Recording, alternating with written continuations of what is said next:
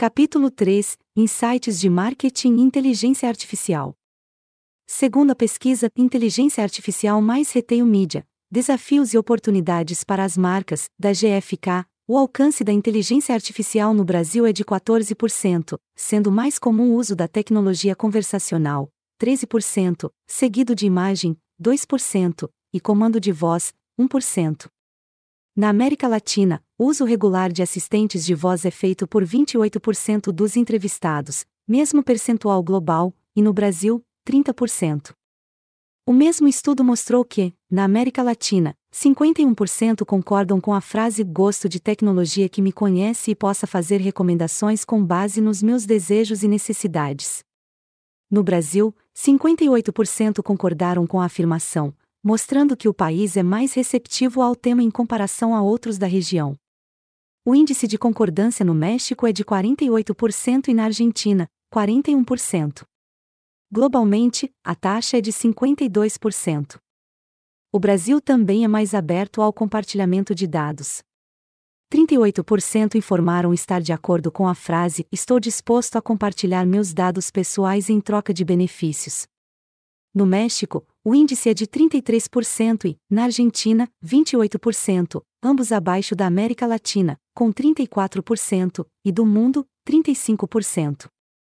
O estudo também verificou que os entrevistados acreditam que os aparatos tecnológicos diminuíram a qualidade das nossas relações humanas.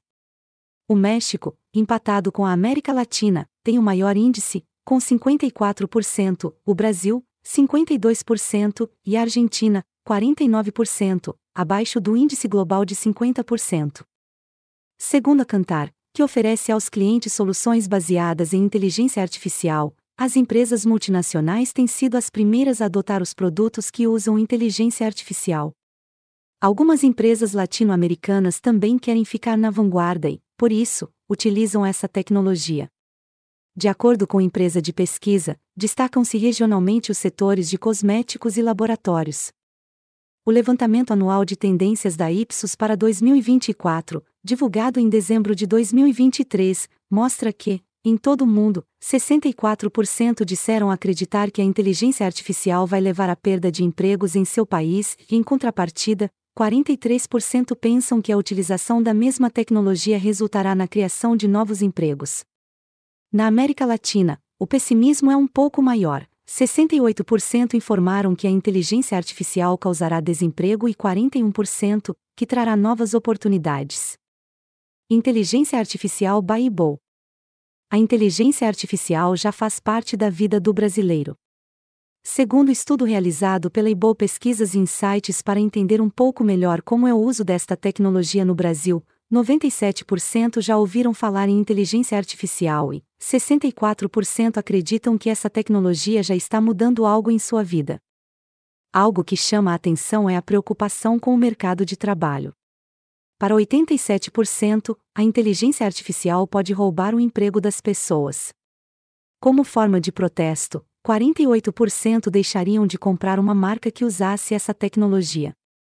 Para evitar que as máquinas substituam os humanos, 61% acredita que deveriam ser criadas leis que limitem o uso da inteligência artificial por empresas, 44% exigir dos operadores humanos para o uso de inteligência artificial, 22% criar políticas de transferência de renda que permitam a automação com a manutenção do padrão de vida das pessoas e 18% fazer boicotes a empresas que substituam trabalhadores pela inteligência artificial. A pesquisa quis saber também onde as pessoas achavam que a inteligência artificial já está sendo usada atualmente. A utilização mais citada foi na criação de imagens ilustradas a computadorizadas, 56%, seguida por personagens em jogos eletrônicos, motor de buscas, como Google, Bing, Yahoo, etc., e criação de fotos realistas, os três empatados com 51% das citações.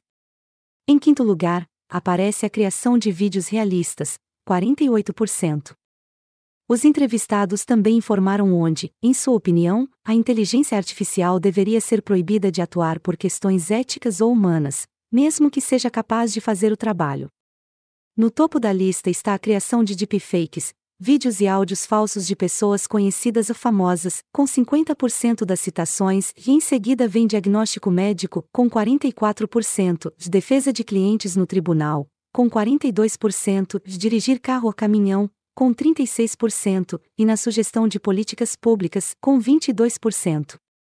Deixando de lado o deepfake, cujas discussões sobre ética e sátira já somam séculos, e mais alguns pela frente, o que mais chamou a atenção na pesquisa é o alto volume de pessoas que proibiriam o uso de inteligência artificial em diagnóstico médico, advogando e dirigindo veículos.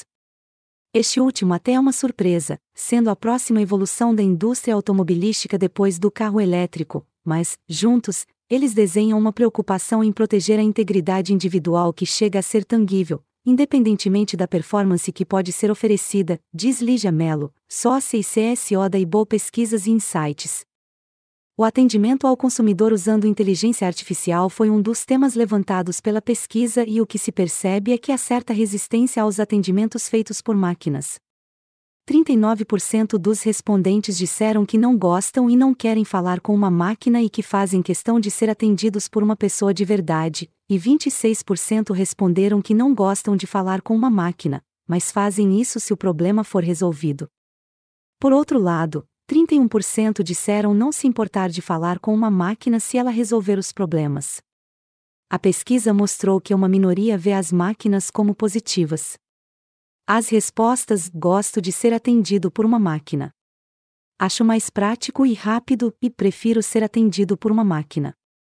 Elas são mais úteis que a maioria dos atendentes hoje em dia, ficaram empatadas com 2% das respostas. 85% já foram atendidos por um chatbot e 92% informaram que foi fácil perceber que conversavam com um chatbot a eficiência ainda não é o forte dessa tecnologia, segundo a pesquisa. 36% disseram que o chatbot nunca resolve e tem de mudar de canal para serem atendidos. Só 8% responderam que quase sempre tiveram os problemas resolvidos. Para os outros 56%, às vezes o problema era resolvido e outras vezes precisavam continuar o atendimento por outro canal ou com um humano. Com o uso da inteligência artificial, para 30% dos respondentes, o atendimento ao cliente tende a melhorar. Outros 23% acham que, antes de melhorar, vai piorar, 19% disseram que deve piorar, e 12% acreditam que tende a melhorar e depois voltar ao que era.